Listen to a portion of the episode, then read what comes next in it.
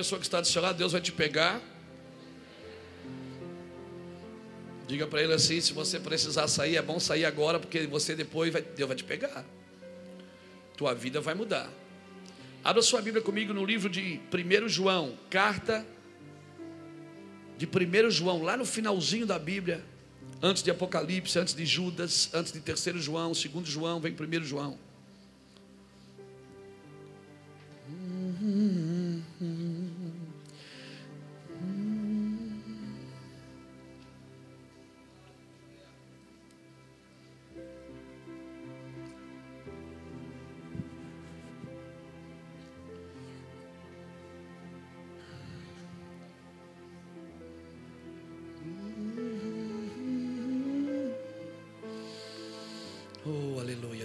Tu és santo, ninguém é maior do que você, Jesus.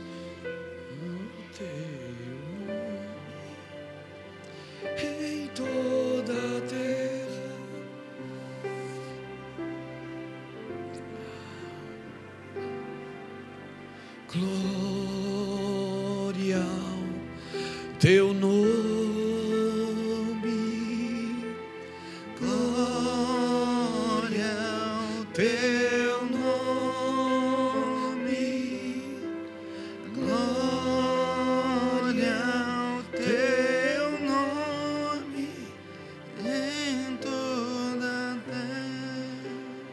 João capítulo 1 e versículo 5 diz assim: Esta é a mensagem que dele ouvimos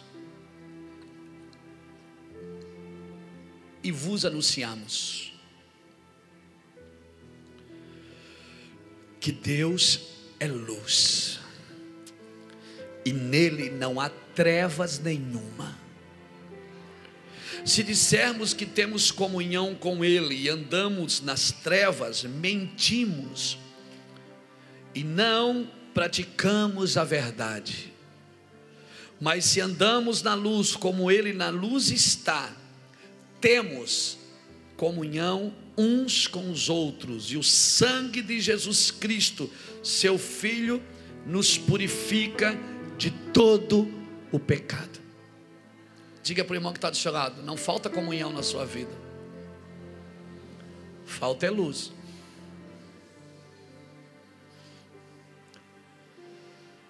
Se andarmos na luz, como Ele na luz está, temos comunhão uns com os outros.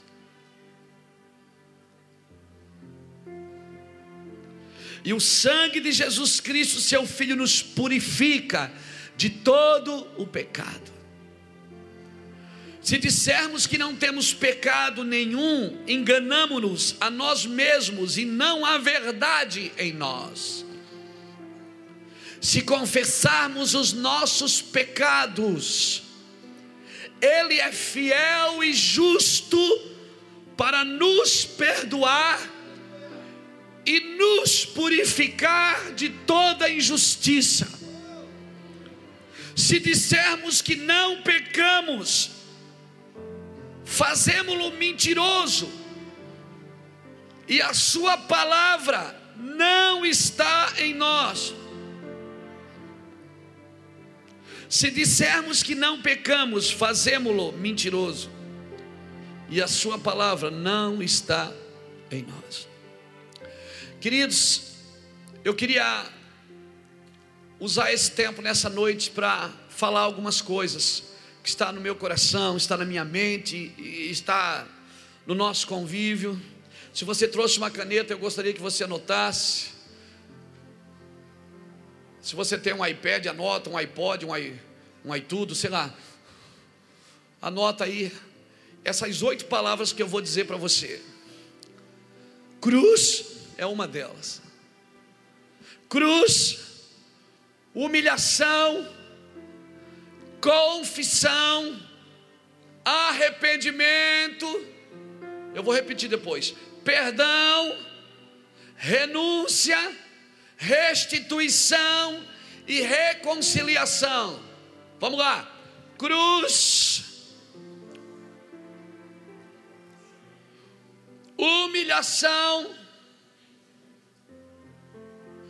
confissão, arrependimento, perdão, renúncia, restituição e reconciliação. Pegou? Pegou? Querido, sem essas oito palavras, seu cristianismo não é genuíno. Porque a base do cristianismo é cruz, é humilhação, é confissão, é arrependimento, é perdão, é renúncia, é restituição e é reconciliação. Deixa eu usar esse tempo aqui para levar-nos em alguns lugares nessa noite. Eu sei que nossos cursos de domingo à noite, nos últimos domingos, a gente não consegue nem pregar direito, não é isso? De tanta unção que vem, é a glória de Deus, e glória a Deus, mas a palavra é necessária. Então eu quero usar esse tempo para gastar esse tempo com algumas perguntas. Perguntar algumas coisas para você. Não responda, mas responda para sua consciência. Agora um recado de um amigo. Não minta para sua consciência, porque quando você mentir para sua consciência, ela vai acabar mentindo para você também. Tem coisas que você faz aqui fora que você sabe que aqui dentro você sabe que está errado. Por isso que o Senhor disse: seja o vosso sim, sim e o vosso não, não. Ele estava dizendo: quando você disser sim aqui fora, você tem que estar dizendo sim aqui dentro. E quando você dizer não aqui fora, você tem que dizer não aqui dentro. Você não pode dizer sim aqui fora, quando você está dizendo não aqui dentro. Por isso, irmãos, não adianta, você não consegue mentir para suas convicções. Não minta para sua consciência. Porque quando você mentir para sua consciência, ela vai acabar mentindo para você. Se você faz uma coisa aqui fora, mas aqui dentro, você sabe que está errado.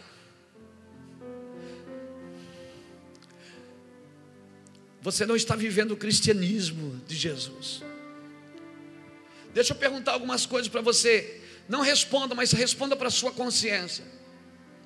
A quem pertence a sua vida?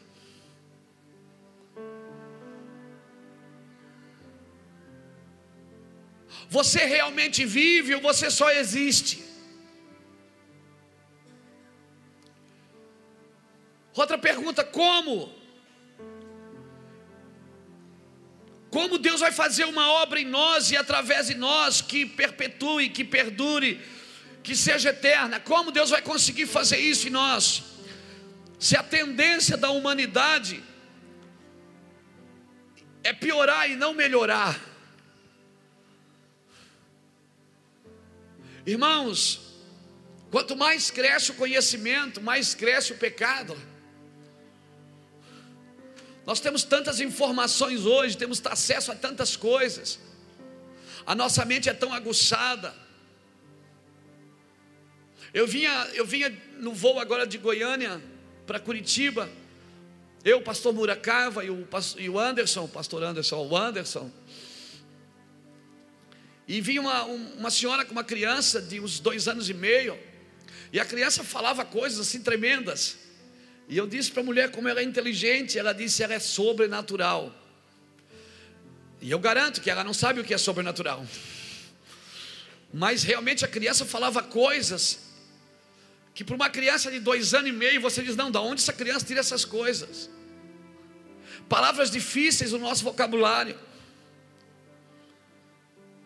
Crianças hoje de seis anos, de sete anos, Irmão, ela pega um computador, domina um iPad. Tem Facebook. ensina o pai e a mãe. Como que o, o montante de conhecimento está deixando a humanidade cada vez mais vulnerável ao pecado, cada vez mais acessível para que Satanás possa fazer o que ele quer. Se quanto mais conhecimento nós temos, mais pecadores nos tornamos.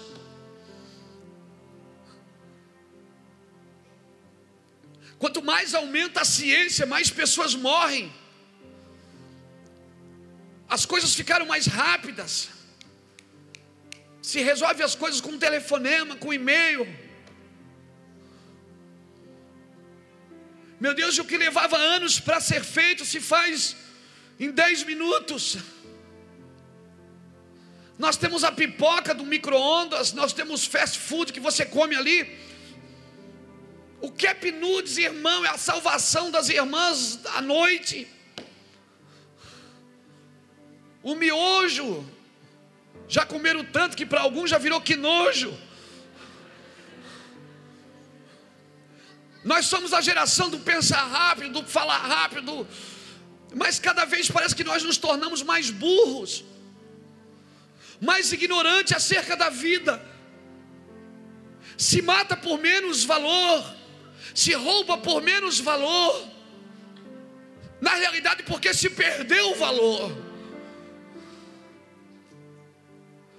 Porque algumas coisas foram, foram tiradas do cristianismo.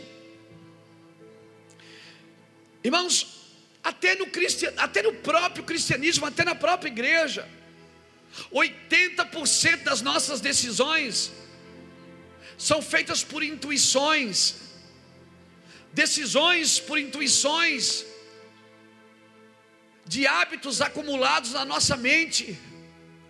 Então a gente está tão acostumado a tomar aquela decisão que quando aparece algum problema, a gente sempre faz a mesma coisa.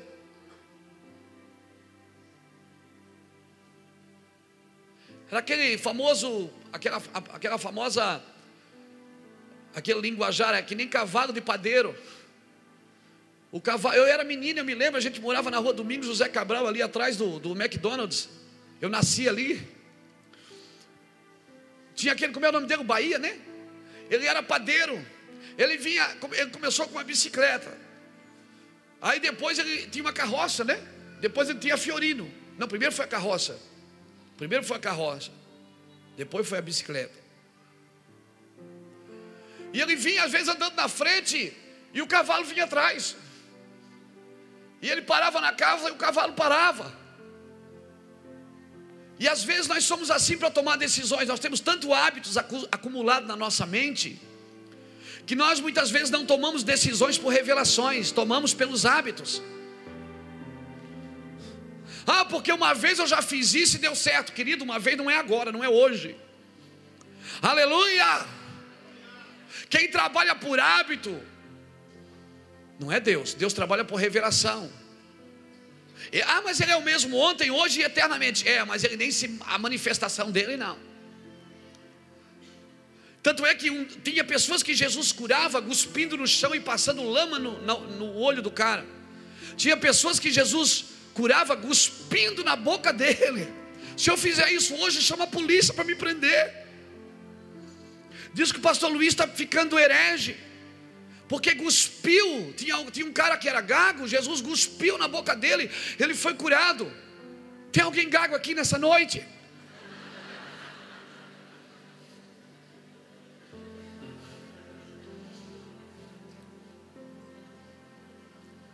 Nós estamos tão acostumados com aquela manifestação, aí a gente diz, canta aquela música, aquela tem unção, canta aquela. Aí você vê cantar essas músicas, é porque eu não sei outras, só sei essas. É hábito. O hábito, querido, nos tira da revelação, e a maioria das nossas decisões são por hábitos. Não são por revelações, nós temos que andar na luz, a igreja precisa andar na luz, amém, aleluia. Quer ver alguns hábitos? Tem pessoas que você já matou no seu coração. Obrigado pelo seu amém tão empolgante. Tem pessoas que só de lembrar dela já te dá um ruim, ó, ficou ruim agora. Aí, ó. Já está suando frio, só de lembrar dela. Amém? Amém? A minha pergunta é: você sempre foi bonzinho assim? Tu sempre foi querido?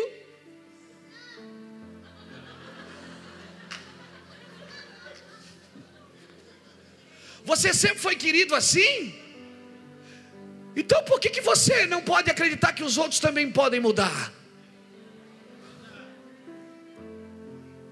Isso é hábitos nosso. Porque quer ver uma coisa? Quando você ora pelo, pela paz de Israel, você ora por quem? Mais pelos judeus ou mais pelos palestinos? Você ora mais pelos judeus, por quê? Porque para você os judeus são bons, e os palestinos que são os maus. É ou não é?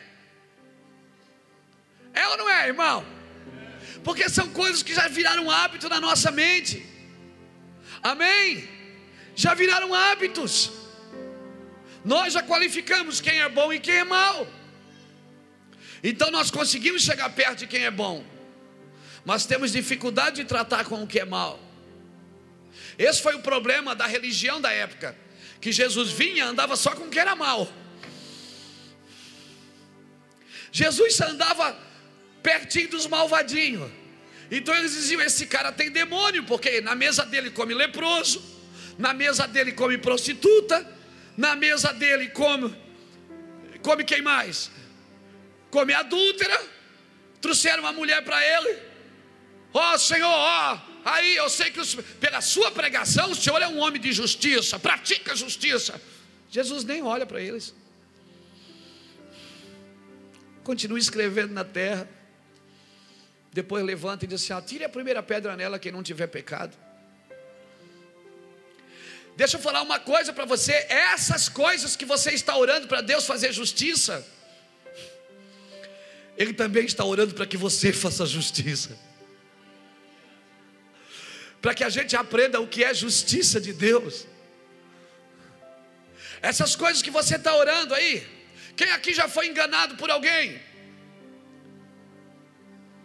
Quem aqui já foi enganado duas vezes pela mesma pessoa? Acorda, meu filho. Quem aqui já perdeu dinheiro? Vendeu e não recebeu. Mas quem aqui comprou e não pagou? Não, não levanta a mão, por favor.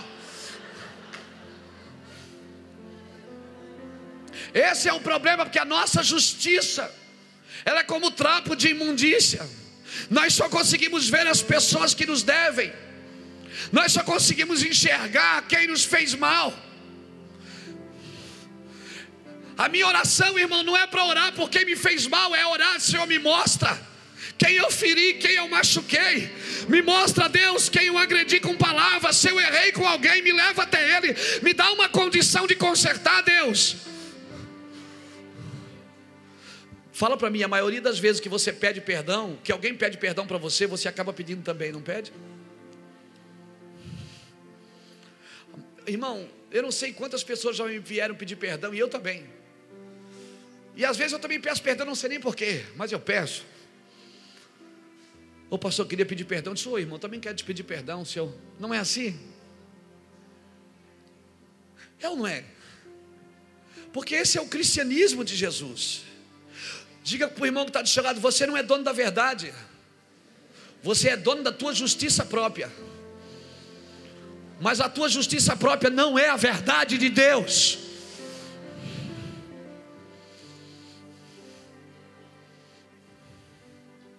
Por isso que a religião olhava para Jesus e dizia assim: ó, esse cara é, é, é demoniado. Ele tem demônios porque olha a mesa dele, está cheia de coisa ruim está cheia de gente ruim. Jesus entra numa casa, um cara finíssimo da época, Simão, que tinha por sobrenome Simão o leproso. Vai ver, ele foi curado por Jesus, porque se ele fosse leproso mesmo, ele não poderia estar na mesa. Ele deveria estar num leprosário, numa cidade para os leprosos. Mas o nome dele era Simão leproso. Certamente ele foi curado. E eu acredito, na minha, cá com as minhas catracas teológicas, eu acredito que ele foi aquele cara que voltou para agradecer Jesus. Dos dez. É, é só é, é, pensamento meu, tá? Não está na Bíblia. Está é, tá em Luiz Hermínio, capítulo 1. E aí, Simão o leproso, ele recebe Jesus, faz uma comida para Jesus, recebe os convidados, ele deve ter convidado muita gente importante. E uma mulher que nem foi convidada peru de festa. entrou por baixo da mesa, deu um cheirinho na soquete dele, beijou a meia dele, beijou o pé dele, tirou a sandália, chorou, lavou os pés, lambuzou. Quando você chora e mistura tudo, é, é lágrima, é ranho, é tudo junto. E lavou o pé de Jesus, enxugou com os cabelos e, e, e passou óleo nos pés de Jesus. Simão olhou e disse: Ué, eu preparei uma festa, quem recebe a honra. E Jesus se vira e trata com essa mulher e ainda diz o que ela fez. Conte em todo mundo, aonde o evangelho for pregado, conte, conte, porque eu vou dizer, querido, o evangelho que impressiona você não é o evangelho que impressiona Deus. O evangelho que impressiona Deus não são evangelhos de exibições, são evangelhos de manifestações. Aquela mulher roubou a cena assim. Jesus foi convidado para estar numa casa e ela nem era daquele lugar. E ela entrou e ela atraiu a presença de Deus para ela, ela atraiu a atenção. Alguns afirmam que aquela casa era era a casa de Lázaro, de Marta e aquela mulher era Maria, mas eu não vou afirmar isso. Deixa assim. Deixa eu falar algo para você. Por que, que muita coisa boa pode ser contaminada por um pouquinho de coisa ruim? Como diz em Eclesiastes 10, versículo 1: Assim como a mosca morta que posa no perfume do perfumista e exala mau cheiro, Assim, um pouco de astutícia pesa mais do que a sabedoria do que a honra. Veja bem, um pouco de coisa ruim, uma mosca morta que cai dentro do perfume. O cara está lá fazendo perfume. Aí cai uma mosca. E aquele perfume agora vai exalar mau cheiro. Veja bem, que aquele cara não era um perfumado, ele era um perfumista. Ou seja, ele que estava produzindo o perfume. Por isso, querido, o que você está produzindo nessa geração não pode ser contaminado. Por isso que a nossa pregação não pode ser contaminada, o nosso louvor não pode ser contaminado. Nós estamos andando numa, numa linha muito fina, muito tênua, por quê?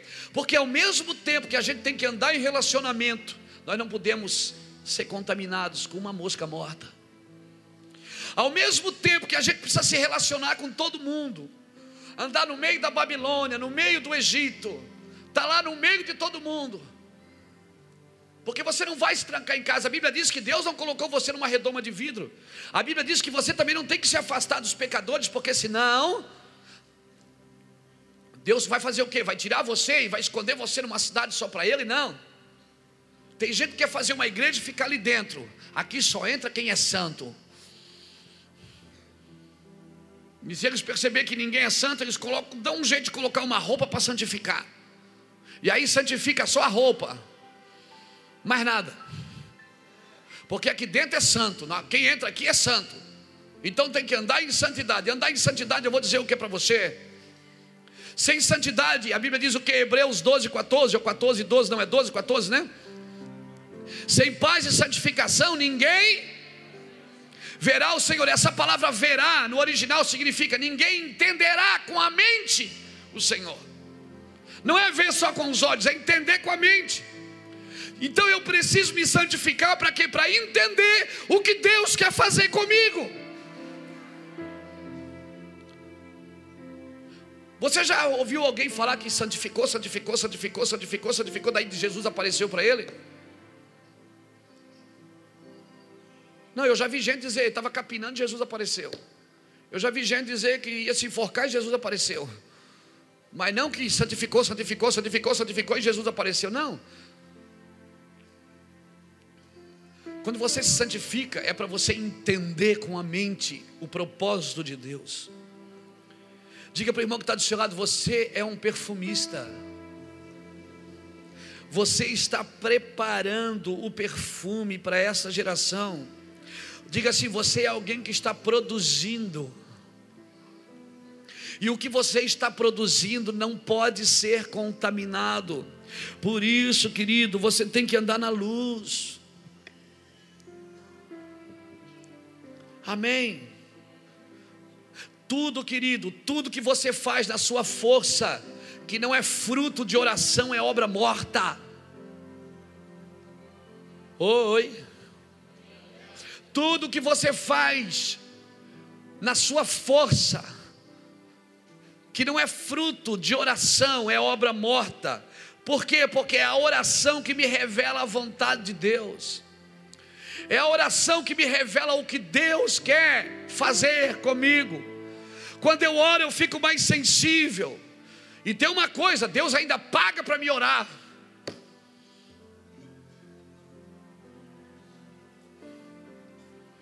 Olha, eu vou dizer uma coisa: Deus não paga você para pregar, mas para orar e jejuar, Ele paga. Mateus 5 diz: abra comigo, que Ele paga. Então você não está orando e ainda está. Diga para o irmão que está chorando, está desempregado, vai orar, Jesus te paga. Jesus te paga, filho. Quem aqui está desempregado? Vai orar. Jesus vai pagar você para orar e para jejuar. Ele paga e paga bem. Amém. E é justo. Olha, olha, olha o que é que diz Mateus 5, versículo 9. Não, perdão, versículo está na Bíblia. Mateus 6, não é 5. Mateus 6, versículo 9.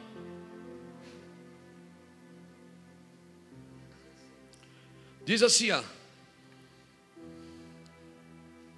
É, Mateus 6, 6. Depois nós vamos ler o 18, e o 9 ao 18. Mas tu, quando orares, entra no teu aposento, fecha a tua porta para teu pai que está em secreto, e teu pai que está em secreto te recompensará. Agora para jejuar, se eu jejuar, ele paga também? Paga. Olha o versículo 18, versículo 17. Oh meu Deus, está na Bíblia.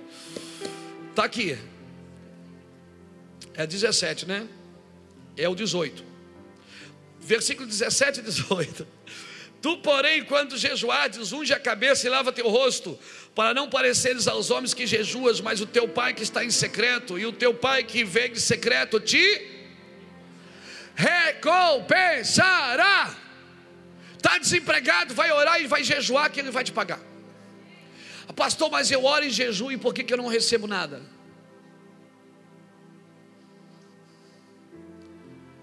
Por que, que eu oro e jejum e quanto mais oro e mais eu jejum, mais na luta eu ando? Por quê? A Bíblia diz: quando você orar, ora como? Em secreto. Quando você jejuar, faz o quê? Unge a cabeça e lava o rosto para não parecer. Agora, quando você ora e jejua, você fica tocando trombeta para os outros dizer: puxa, esse homem é um homem de Deus, hein? É uma mulher de Deus. Aí pronto, já recebesse a tua recompensa. Porque Deus só recompensa, sabe o que? O que é em secreto. A esmola é em secreto. A oração é em. O jejum é em. Está todo mundo querendo ir para o púlpito. E Deus quer que você vá em secreto. E aí, quando você vai para o púlpito, aí você tem que cobrar para pregar e cantar. Porque Deus não paga, não. Ele só paga o que é em secreto. E aí por isso tem gente cobrando. Por quê?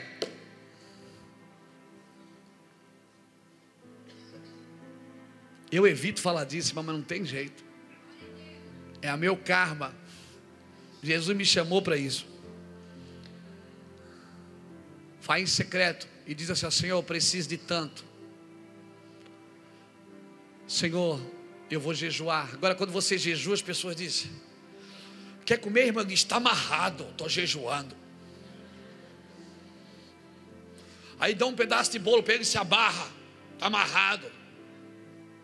Irmão, o demônio não está naquele bolo. Porque se tivesse, eu comia o demônio e no outro dia eu botava ele no vaso sanitário.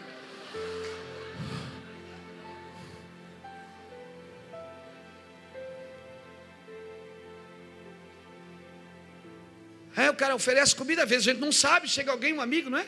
Se oferece, o irmão quer comer? Não, estou jejuando, está amarrado. Ó, oh, santarrão. Quando você ora e jejua, você se esconde secretamente. Ninguém precisa saber. Aleluia. Aleluia. Irmãos, hoje eu orei quatro horas e agora eu vou pregar para vocês. Eu dormi umas quatro. Não, querido. Deus só recompensa o que é em secreto. Porque quando Deus, sabe o que, é que Deus entende? Que quando você faz em secreto, você faz, está fazendo para Ele. Quando você faz em público, Ele entende que não é para Ele que você está fazendo. Por isso, você quer ser uma bênção aqui em cima? Seja uma bênção em secreto. Você quer ser uma bênção com um, um, um instrumento na mão? Seja uma bênção em secreto.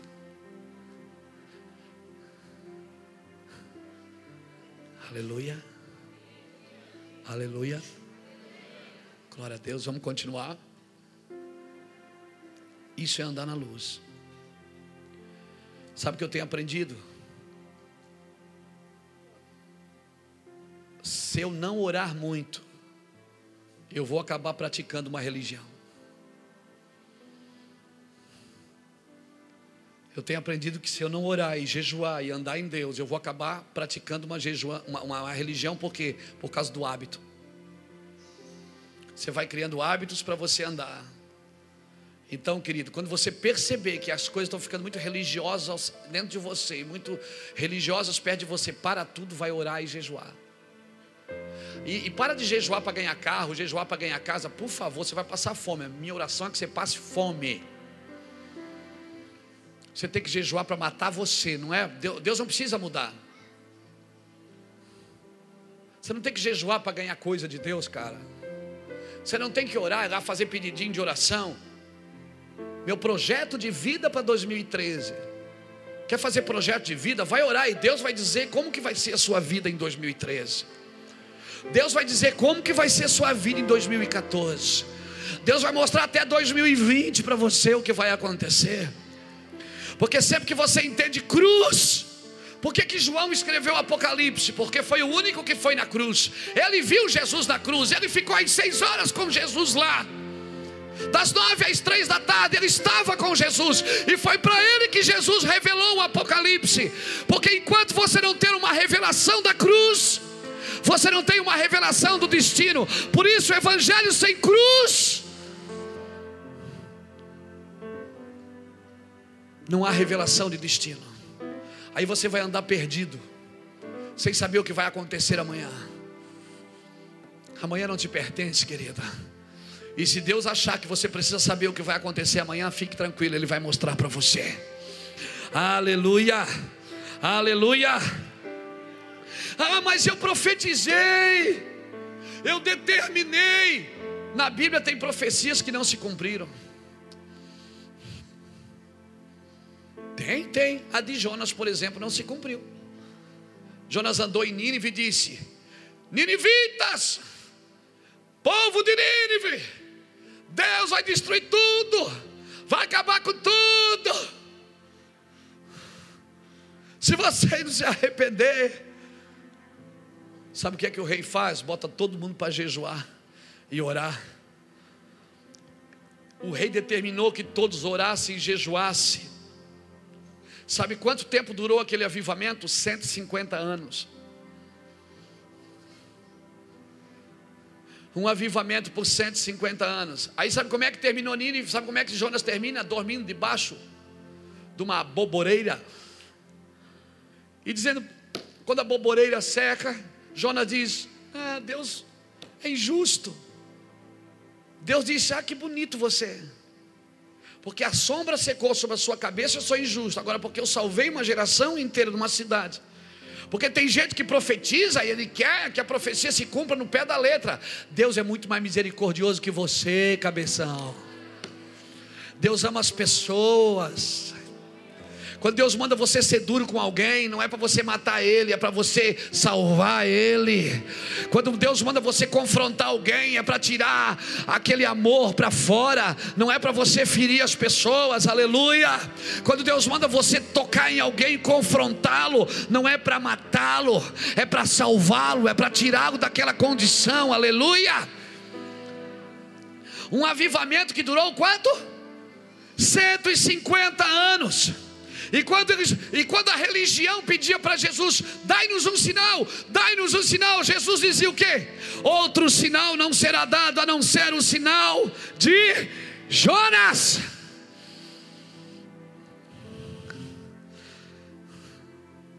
Sabe onde é que tudo começou? Na barriga de um peixe, nas entranhas de um peixe. Deus começou a restaurar aquele cara a restituí-lo. Mas evangelho sem cruz não funciona. Deixa eu fazer algumas perguntas para você. Para onde você está levando a sua vida? Até onde você vai com isso?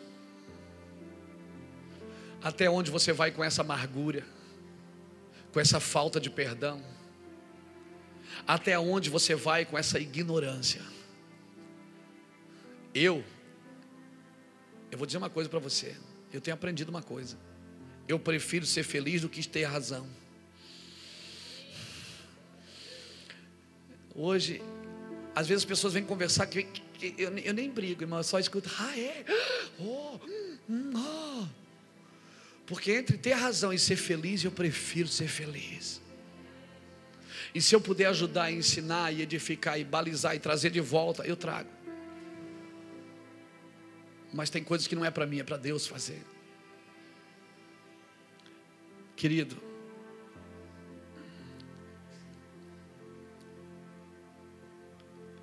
recentemente foi feita uma pesquisa para algumas pessoas, um grupo de pacientes que estavam em estado terminal num hospital americano.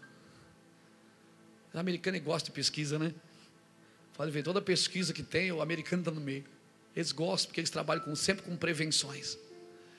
Estão sempre trabalhando com a prevenção. E foi feita uma pesquisa com um grupo de pacientes que estavam em leite de morte, em estados terminais. Foi feita a seguinte pergunta: se você pudesse fazer alguma coisa, o que você faria? E as três maiores respostas, o maior índice de resposta de todas as pessoas que responderam, as três respostas que sobressaíram foram essas. Uns disseram: Eu amaria mais. Os outros disseram: Eu me importaria mais com os outros. E os outros disseram: Eu me relacionaria mais com os outros. Eu me importaria, eu amaria e eu me relacionaria. Nenhum deles disse: Eu trabalharia mais para ganhar mais dinheiro.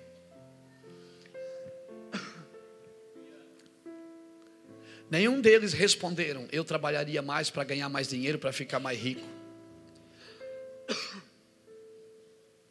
Todos das três respostas que mais sobressaiu foram essas: eu amaria mais, eu me importaria mais, eu me relacionaria mais. Nenhum disse que queria ganhar mais dinheiro. E eu vou perguntar de novo: o que você está fazendo com a tua vida? Você está se relacionando mais? Você está amando mais? Você está se importando mais com o problema dos outros? Com a dificuldade dos outros, com a necessidade dos outros?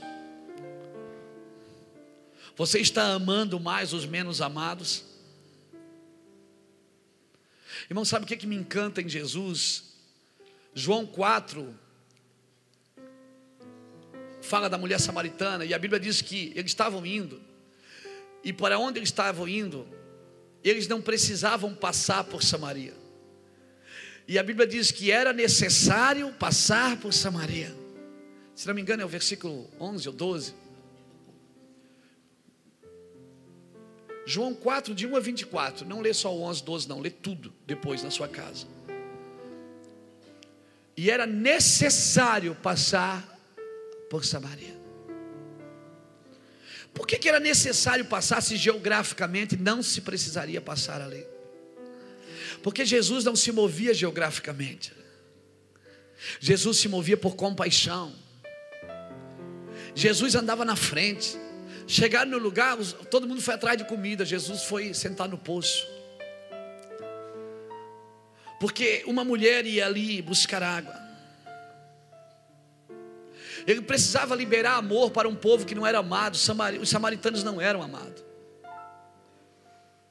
Eles eram odiados pelos judeus. Jesus precisava ensinar princípios. Irmãos, o que nós estamos fazendo para nos relacionar mais, para amar mais e para se importar mais? Nós andamos num carro de 150 mil reais enquanto pessoas estão passando fome ao nosso redor. Moramos numa casa de um milhão de reais enquanto pessoas estão morrendo ao nosso redor.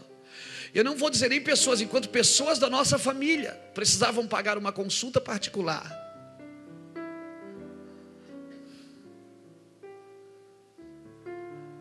E não podem.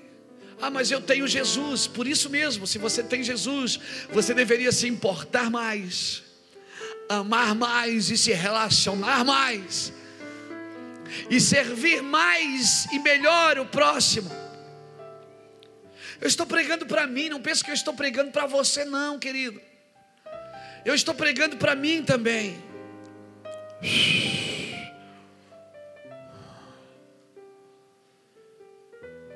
Deixa eu falar uma coisa para você, João 3,16. Essas pessoas que você odeia, que você tem problemas, essas nações que a gente não acredita que Jesus pode fazer alguma coisa por ela. João 3,16 é para alcançá-las também, amém? Amém? Não adianta ficar só os pés da cruz, olhando. Tem gente que pega os pregos na mão, fica ao redor da cruz assim, aí dizendo: Meu Deus, ah, eu já estou na cruz com Jesus. Eu já estou na cruz, querido. Uma coisa é ficar nos pés da cruz, outra coisa é ser crucificado. Deus não te chamou para ficar no pé da cruz, Deus te chamou para para ser crucificado. Amém. Por isso nós precisamos ter comunhão uns com os outros. Você nunca vai levar ninguém aonde você já não foi. Agora você já viu alguém ser crucificado sozinho? Hum? Hum? Eu vou crucificar aqui o Alexandre. Vem cá, Alexandre. Fica ali na cruz. Ah, mas eu estou eu, tô eu tô no pé da cruz. Deus não quer você no pé da cruz, Ele não quer você crucificado com Cristo. Agora esse cara consegue se crucificar sozinho? Não, irmão. Todo mundo precisa de um carrasco na sua vida. Você precisa de um carrasco na sua vida para meter prego na sua mão, cara. E esse cara sou eu. Obrigado, Alexandre. O problema é que você vai na cruz e fica nos pés da cruz sozinho, com os pregos na mão. Aleluia. Não, cabeção. Alguém vai passar aí, vai te pregar na cruz. Aleluia. O problema é que quando você acha o teu carrasco, você foge dele. Sabe o que é que Jesus disse para o carrasco dele? Pai, perdoa-os.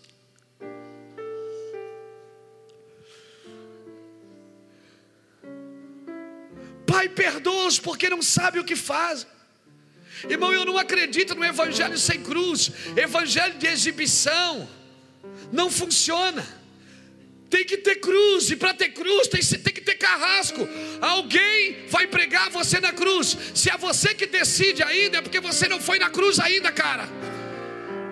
Se é você que decide como as coisas têm que ser do seu jeitinho, ah, porque se não for assim eu não vou. Então não vai, fica aí. Porque eu já falei para Jesus, se ele quiser. Isso me dá nojo, dá vontade de vomitar quando eu ouço alguém falar isso, irmão. Não é você que governa aqui, não, cara. Quem governa é Jesus. Aleluia. Se você quer ser crucificado com Cristo, se você quiser dizer, já não sou mais eu que vivo, é Cristo que vive em mim, você precisa de um carrasco.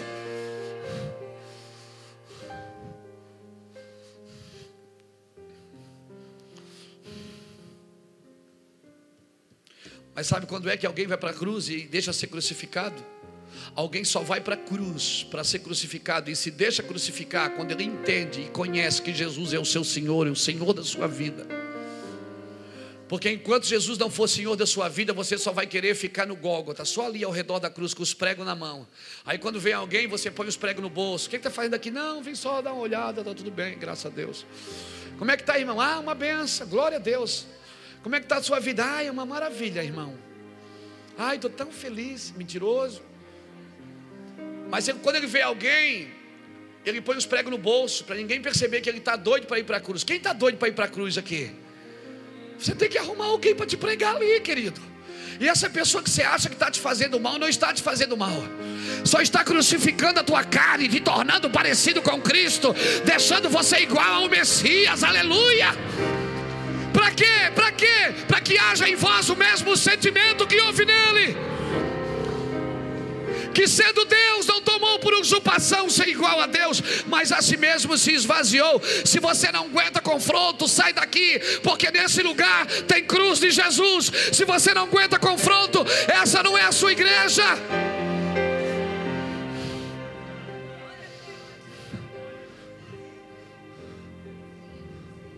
Ah, mas é meu, porque Deus me deu. Sabe quem é que diz é meu? É as crianças, não são os adultos. Adultos não dizem é meu, é meu, é meu.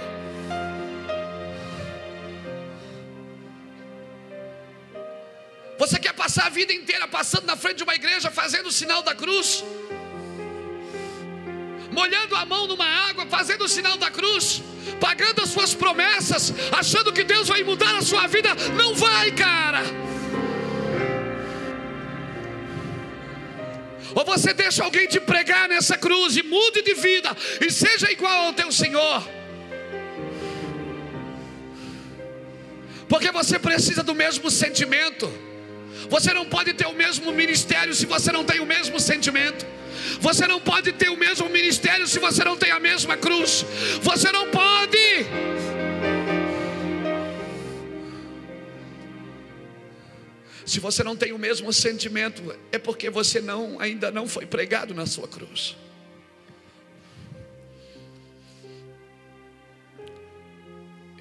E se você ainda que decide, é porque você não foi crucificado com Cristo.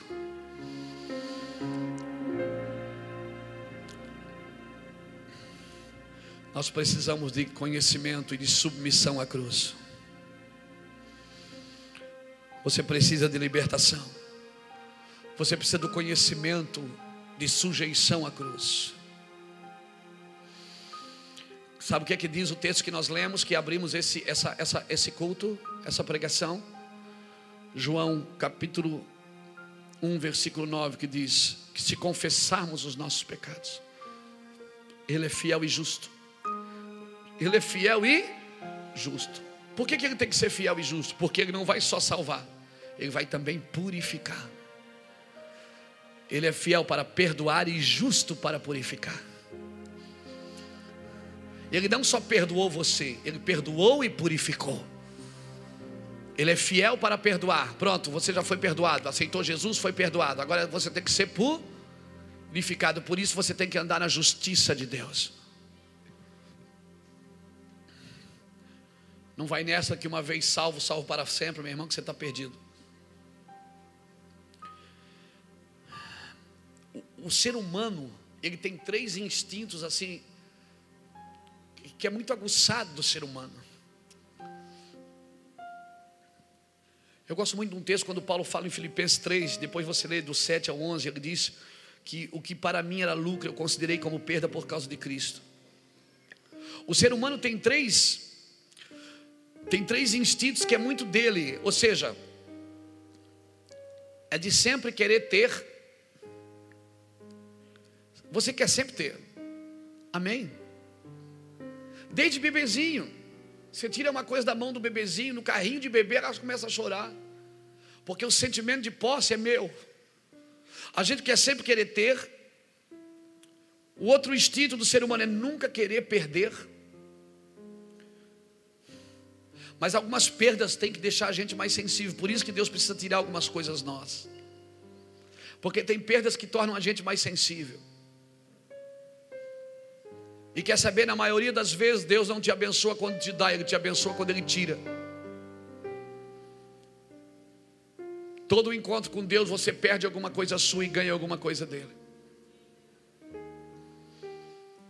E outro, outro instinto do ser humano é a preservação da vida. Ninguém quer morrer.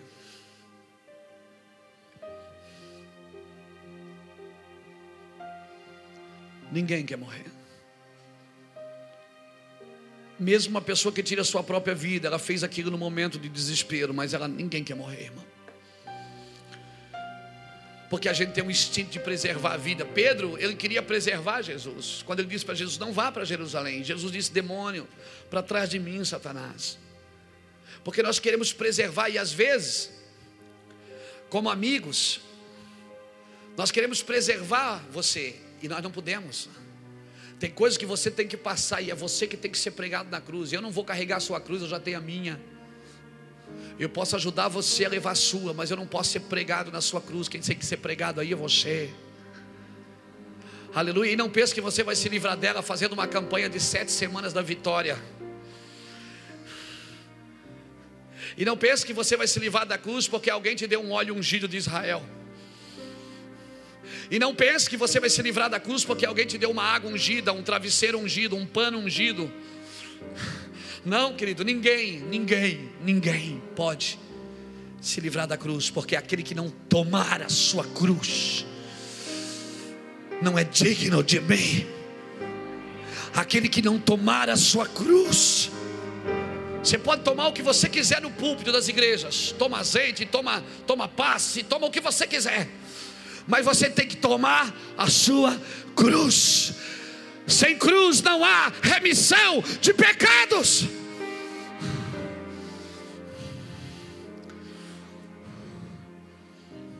E sabe por que eu estou pregando assim, com essa gana hoje? Porque eu te amo. E eu não aguento mais ver você sofrer.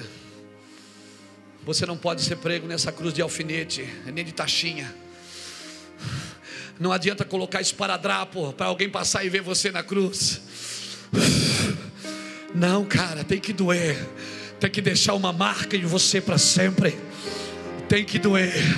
Você tem que gritar e você tem que se sentir até desprezado pelo Pai. Você tem que se sentir solito, solito. Você tem que se sentir até desprezado por Deus. Porque se não houver em você o mesmo sentimento que houve nele, você não vai viver a mesma autoridade que ele vive, por isso que ele disse, Luiz, eu tenho coisas maiores para fazer na tua vida. Aleluia. Ele diz para você, João, eu tenho coisas maiores para fazer na tua vida. Mas se você quer o mesmo sentimento que eu tive, você precisa caminhar na mesma cruz que eu caminhei, com a mesma intenção de eterno, com a mesma intenção de coletividade, com a mesma intenção de céu na terra, com a mesma intenção de tudo. Não pense, porque se você faz algumas coisas para Deus, você está isento da cruz. Não pense que você é o protegido dele.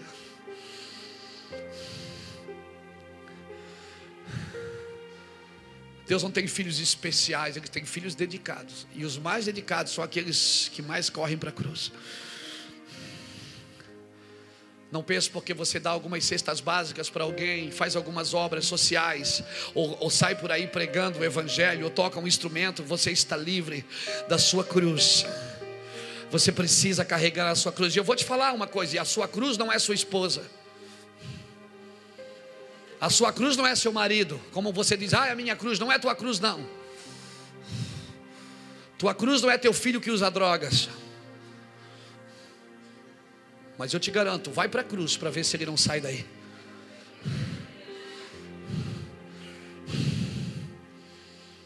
Porque na cruz o véu sempre rasga. Quando a morte na cruz, O novo de Deus sempre vai ser estabelecido. Quando a morte na cruz, o que é de Deus sempre aparece, aleluia.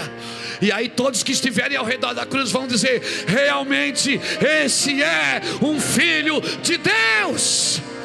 Não, levante a sua mão e solte a unção que está aí sobre mim. Libere a sua unção sobre mim.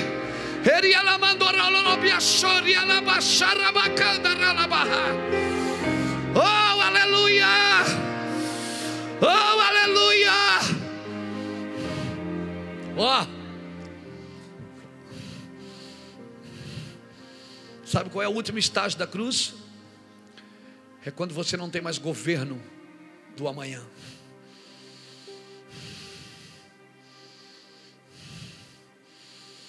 Você não tem mais governo do amanhã.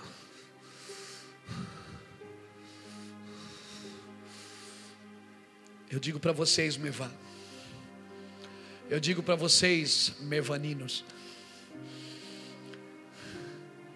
Não se preocupem com o dia de amanhã. Não juntem celeiros para o dia de amanhã. Olha para os pássaros. Eles não plantam e nem colhem.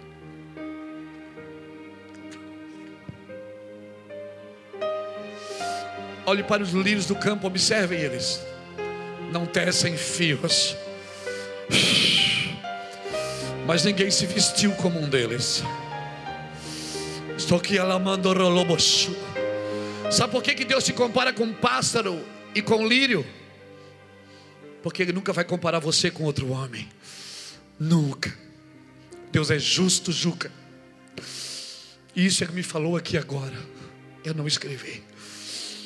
Ele diz: Eu comparo você com pássaro e com lírio, porque eu nunca vou comparar você com outro homem. Eu nunca vou dizer você tem que ser santo, sabe por quê? Porque o João é santo. Olha para o João.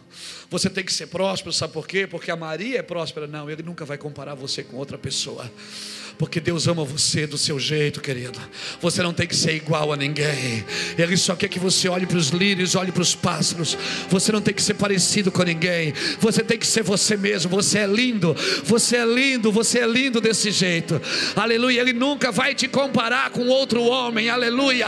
Nunca ele vai comparar um músico com outro, um pregador com outro. A religião que compara, mas ele não compara uma igreja com a outra. Ah, essa igreja tem mil, a outra tem cinquenta. Não. Quem faz faz isso são os homens, são os homens individualistas, são os homens corruptos, são os homens que só pensam em valores. Deus nunca compara você com outra pessoa, por isso Ele compara você com um pássaro, com um lírio, aleluia, para você não se sentir inferior a ninguém, a ninguém.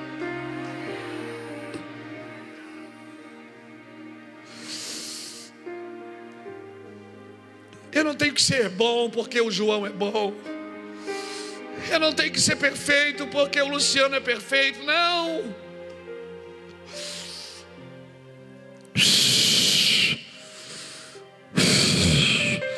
Alguém me ajude a adorá-lo um pouco. Alguém me ajude a adorá-lo. Alguém me ajude a adorá-lo. Oria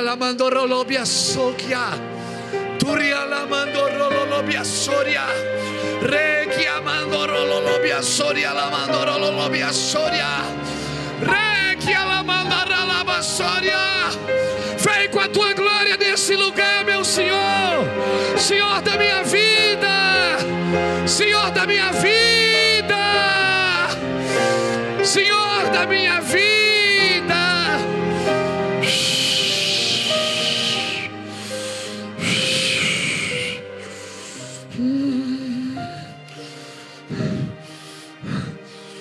Diga comigo cruz. Diga comigo humilhação. Aquele paninho bonitinho que botaram na frente daquele bonequinho do crucifixo, irmão, é coisa de homem, porque o meu Jesus foi crucificado nu. A crucificação, o cara era nu, ele era colocado na cruz nu, sem roupa. Porque, sabe por que, que muitos ficam ao redor da cruz com os pregos? Porque eles não querem ser humilhados. Por isso eles nunca serão transformados. Humilhação, querido. Confissão, perda do controle. Sabe o que é que Jonas disse quando quando a sorte caiu sobre ele? Olhe para mim. Isso é muito forte.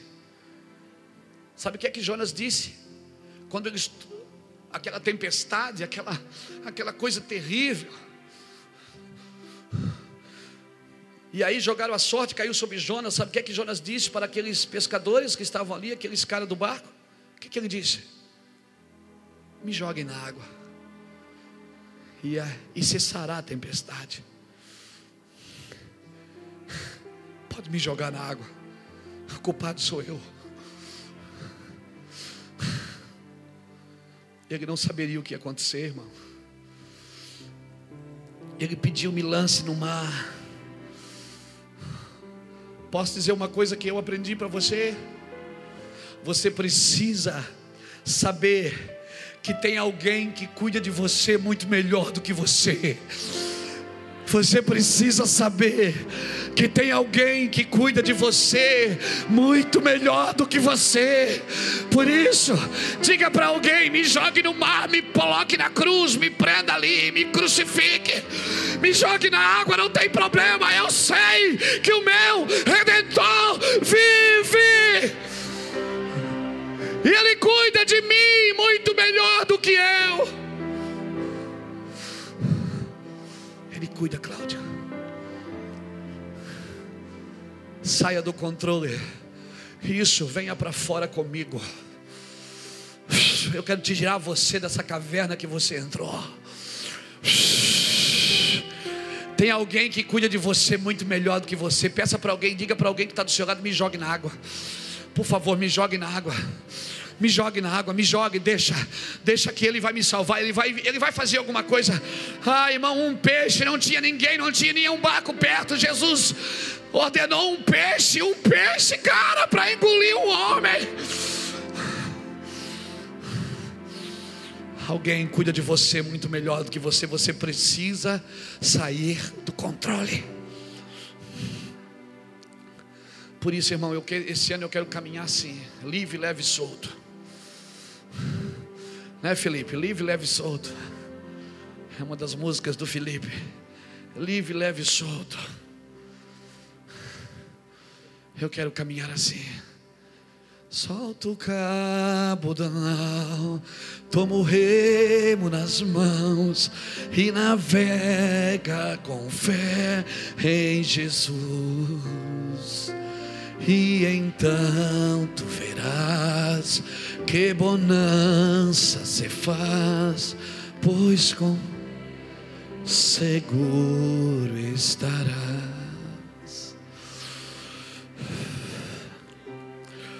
tudo, tudo que você fez, sabe por que, que Paulo disse?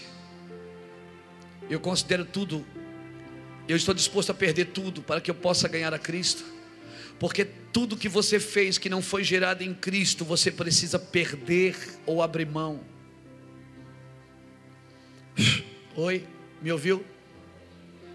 Tudo que você construiu que não foi gerado em Cristo, você precisa perder ou abrir mão, ou então trazer para o altar para santificar. Posso fazer uma pergunta para você?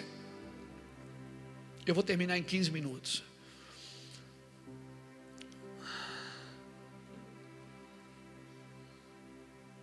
O que é que você tem vergonha que os outros descubram a seu respeito? Não responda, responda para sua consciência.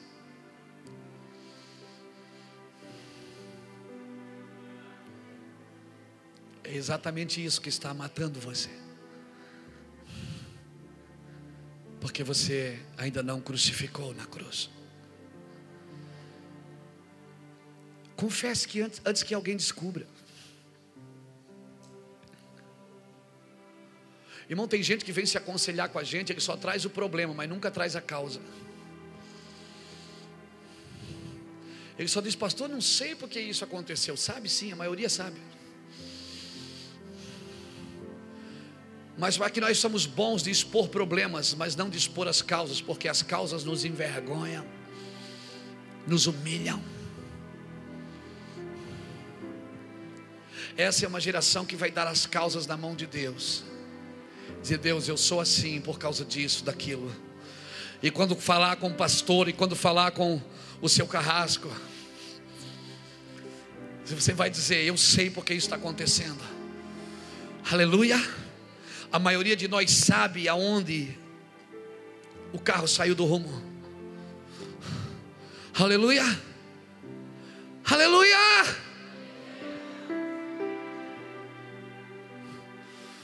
Não adianta só confessar o sintoma, nós temos que confessar a causa.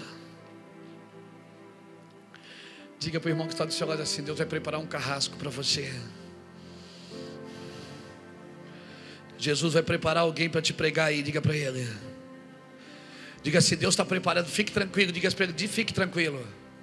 Deus está preparando alguém para te humilhar.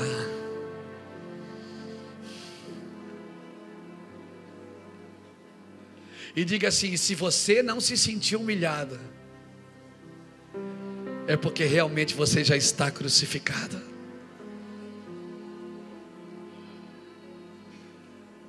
Ah, pastor, mas isso me fere. Claro que fere. Mas Deus não te chamou para andar ferido, te chamou para andar morto. João 5,25 diz: Só os mortos ouvirão a voz do Filho de Deus. Ele diz: Chegará um tempo que os mortos ouvirão a voz do Filho de Deus, e os que ouvirem, viverão. Sabe por que você precisa morrer? Para ouvir a Deus. Porque, sabe por que, que ainda você se sacia com vozes da terra?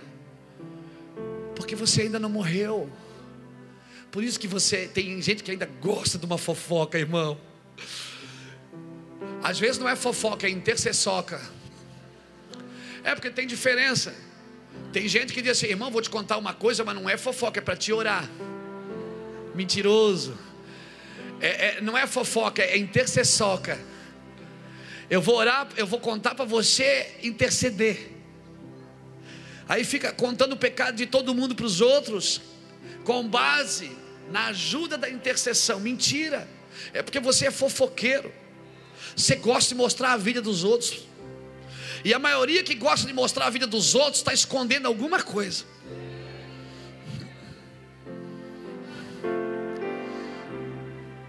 A maioria que gosta de apontar o defeito dos outros é porque esconde alguma coisa sua.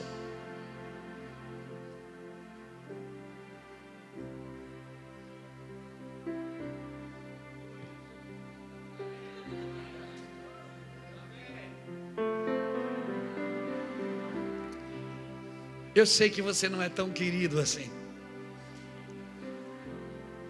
E Ele sabe que nós não somos tão bons assim, mas Ele nos ama.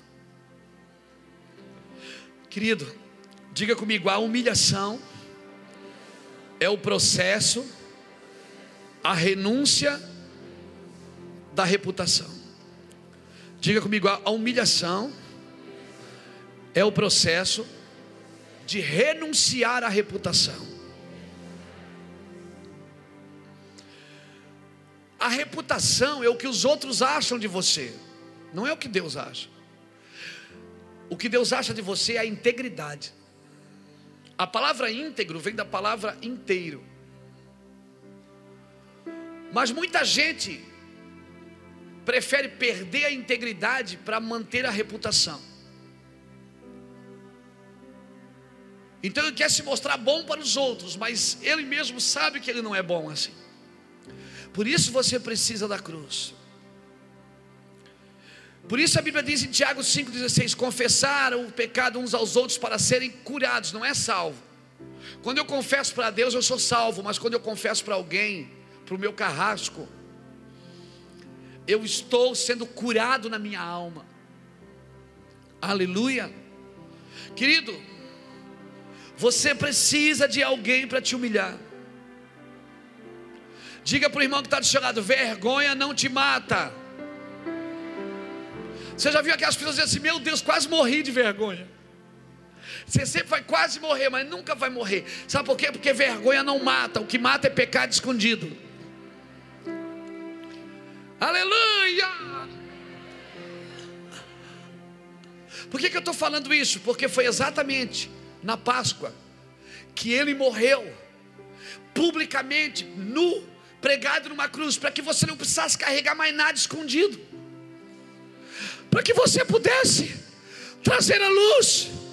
Porque se ele anda na luz, e você anda com ele, você tem que andar na luz também. E se você andar na luz, você vai ter comunhão com os outros. Aleluia! Ele morreu publicamente nu. Uma cidade inteira assistiu. O inferno todo assistiu, o céu assistiu. Para que hoje você não precisasse carregar mais nada escondido. Então, reputação é opinião dos outros, integridade é opinião de Deus. Muitos estão perdendo a integridade para manter a reputação. Se você puder manter os dois, glória a Deus, mantenha os dois. Mas se você tiver que escolher um, escolha a integridade. O que os outros falam de você não é da sua conta. O que os outros pensam de você não é da sua conta.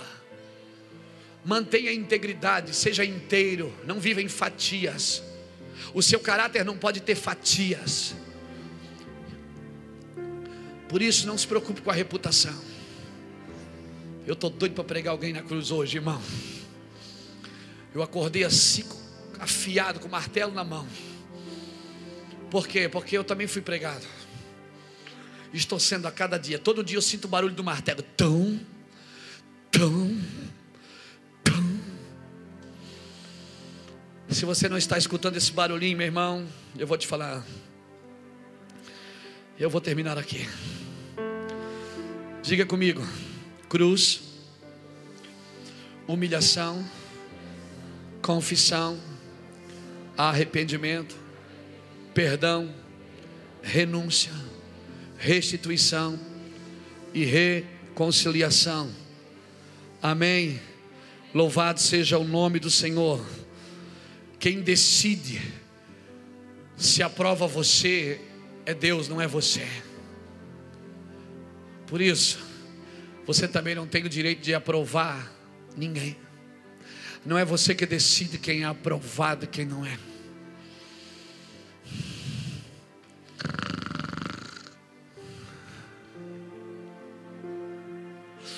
Sabe por que, que Jesus deu dinheiro para Judas, o ladrão, cuidar? Porque não era Jesus que decidia se ele era ladrão ou não.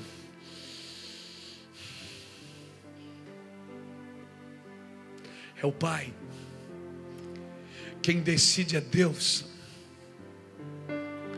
Aleluia. Quem decide quem é bom e quem é ruim é Deus, não é você. O que eu faço então você aceita e ama. Não cabe a você aprovar. O seu trabalho é amar, não é aprovar. Mas daí sabe o que é? Nós vamos criando sociedades para viver. Então, na nossa sociedade, esse é aprovado e esse é rejeitado. Esse é aprovado e esse não pode entrar, porque ele é rejeitado. Amém. Deixa eu dar dois minutinhos. Quem me dá dois minutinhos rapidinho?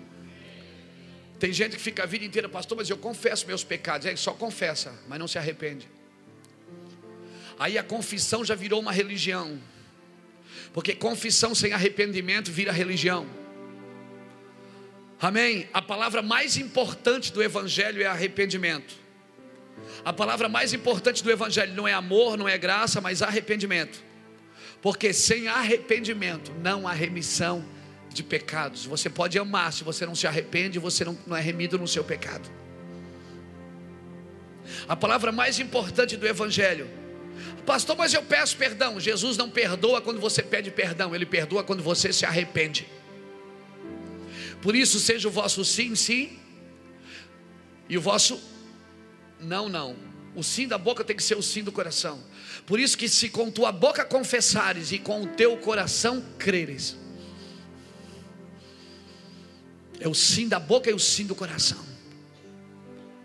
Aleluia. Aleluia. Dá para pegar isso? Deus só te perdoa se você se arrepende. Pedir perdão não traz perdão, o que traz perdão é arrependimento. Quando Jesus começou a pregar a João Batista, o que é que eles, o que é que eles falavam? Pede perdão porque Deus vai te levar para o céu. Não, ele dizia: arrependei-vos, porque é chegado a vós o reino dos céus. Diga comigo, a graça, não, bem alto, a graça se manifesta em pessoas arrependidas. Aleluia. A graça se manifesta em pessoas arrependidas. Se você ama Deus, se arrependa, para que você seja justificado, regenerado e santificado. Aleluia. Então, mas como é que eu me arrependo? É fácil. Se o seu pecado foi secreto, te arrepende no secreto. Se o teu pecado foi público, te arrependa em público. Te peguei. O problema é que nós queremos pecar em público e se arrepender em secreto.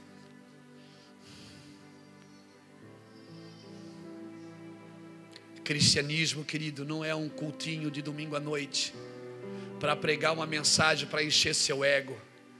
Não, cristianismo é para transformar nossas vidas.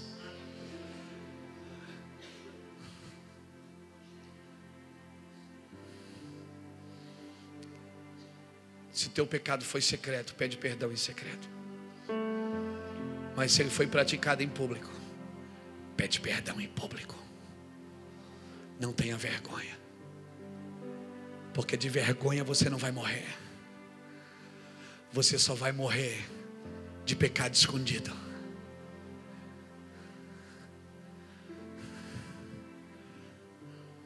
Não é fácil, né? Oi? Páscoa é muito mais que chocolate. Coelhinho da Páscoa que trazes para mim um prego, dois pregos, três pregos.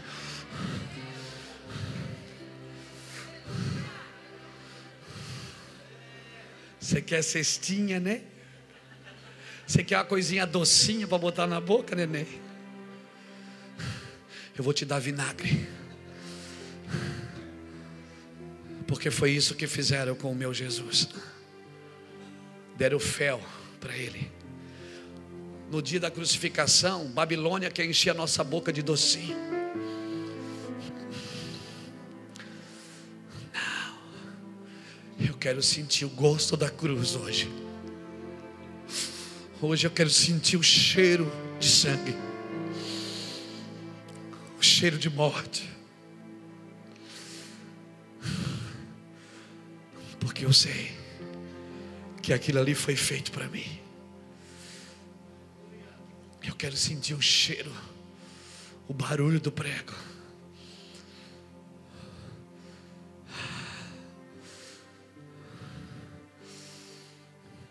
Eu posso dizer uma coisa para você? Quem aqui já é crente? Não, levanta a mão, filho de Deus, levanta a mão. Um cristão só tem dois direitos. O primeiro é de não ter direito. E o segundo é de não reclamar do direito que tem.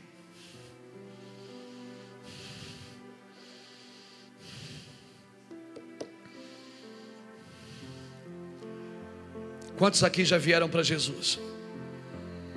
Olhe para mim, quantos já vieram?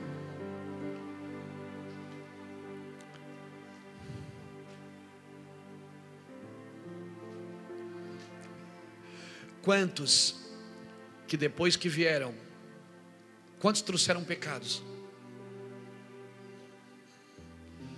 Quantos que depois de estarem aqui, voltaram lá para consertar aquele pecado?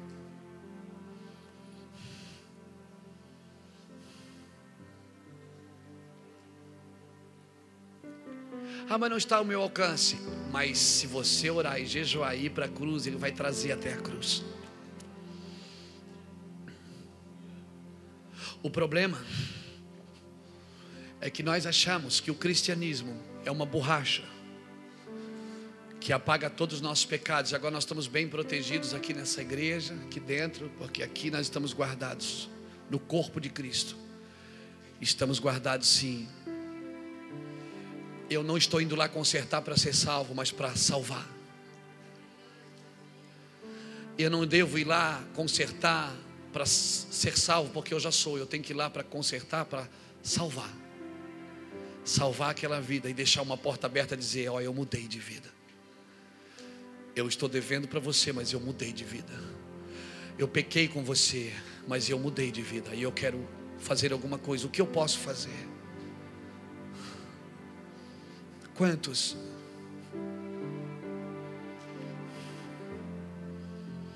Isso é Páscoa. É uma oportunidade para consertar. Não vamos encher a nossa boca de doçura, irmãos, e perder a nossa mente, a nossa consciência do que é cristianismo. Cristianismo é cruz, humilhação, confissão, arrependimento, perdão, sujeição, reconciliação. Isso é cristianismo.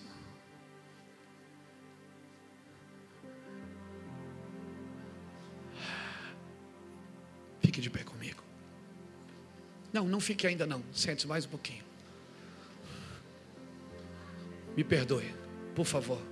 Não quero fazer você de bobo, me perdoe. Não foi minha intenção. Eu quero perguntar aqui nessa noite: quem que a partir de hoje quer entregar a sua vida para Jesus? Primeiro, quer aceitar Jesus como seu Salvador e seu Senhor. Vem aqui, eu quero orar por você. Tem alguém aqui nessa noite que gostaria disso?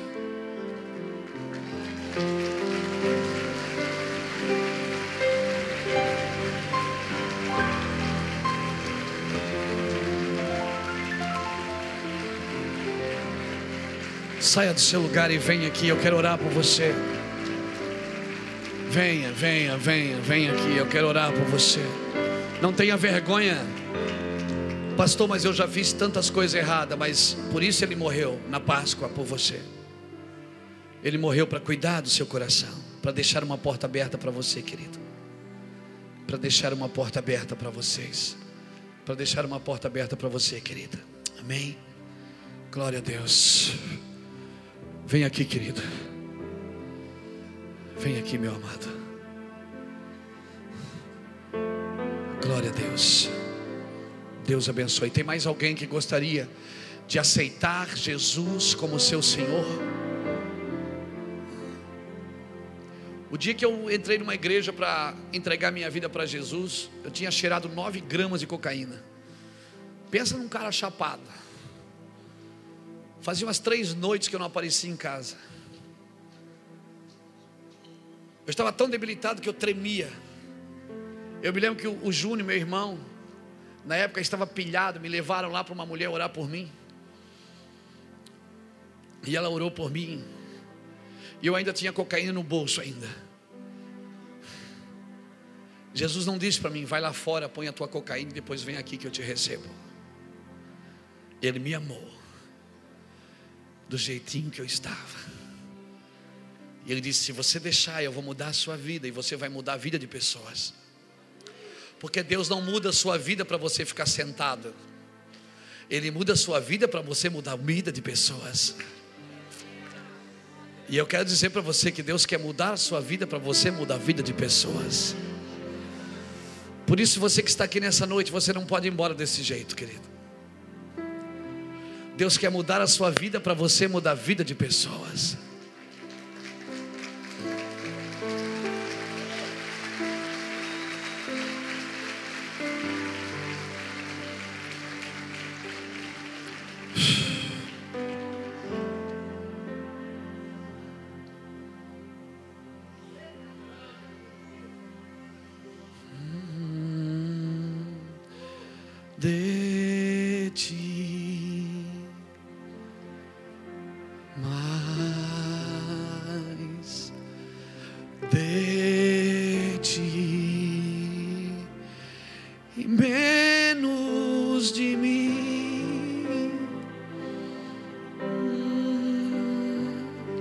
E menos de mim. Que ele cresça e eu diminua, que ele apareça e eu me constranja com a sua glória e todo o seu amor, infinita humildade, servo de todos os irmãos, que ele cresça e eu diminua, que ele apareça, eu me constranja com a sua glória e todo o seu amor, infinita humildade, servo de todos os irmãos. Tem mais alguém que gostaria de entregar sua vida para Jesus? É a sua noite, cara. É a sua noite, meu irmão, minha irmã. Que ninguém pode fazer isso para você. Essa escolha é sua. Ninguém pode orar, pai, ora por mim. Ah, mãe, ora por mim. Ah, mas eu sou filho de pastor. Filho de pastor não vai para o céu. Quem vai para o céu é filho de Deus. Ah, mas meu pai é crente, minha mãe é crente.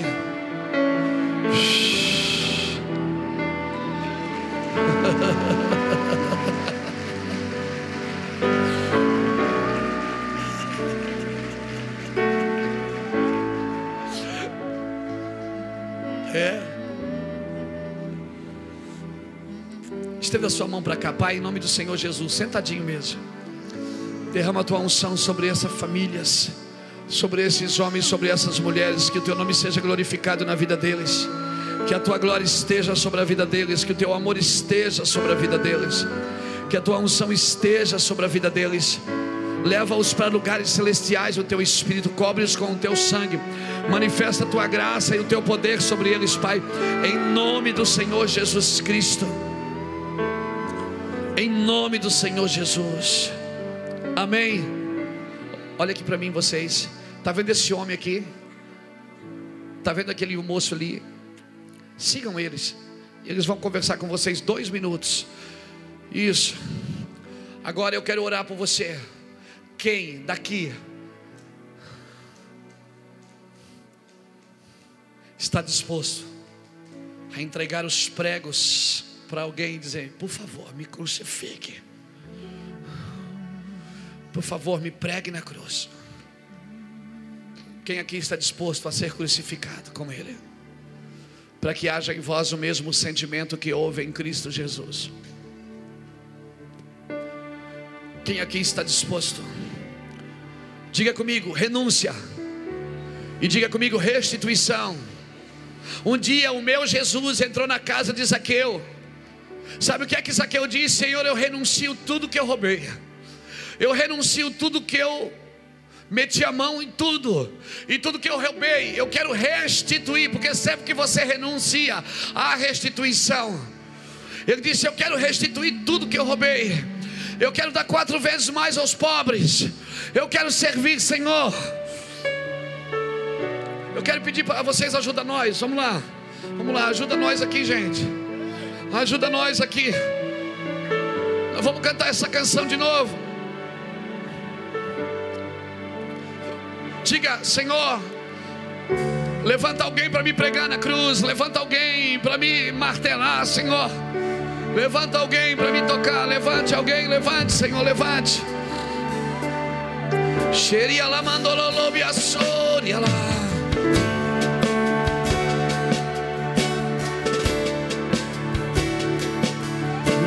de ti, mais de ti.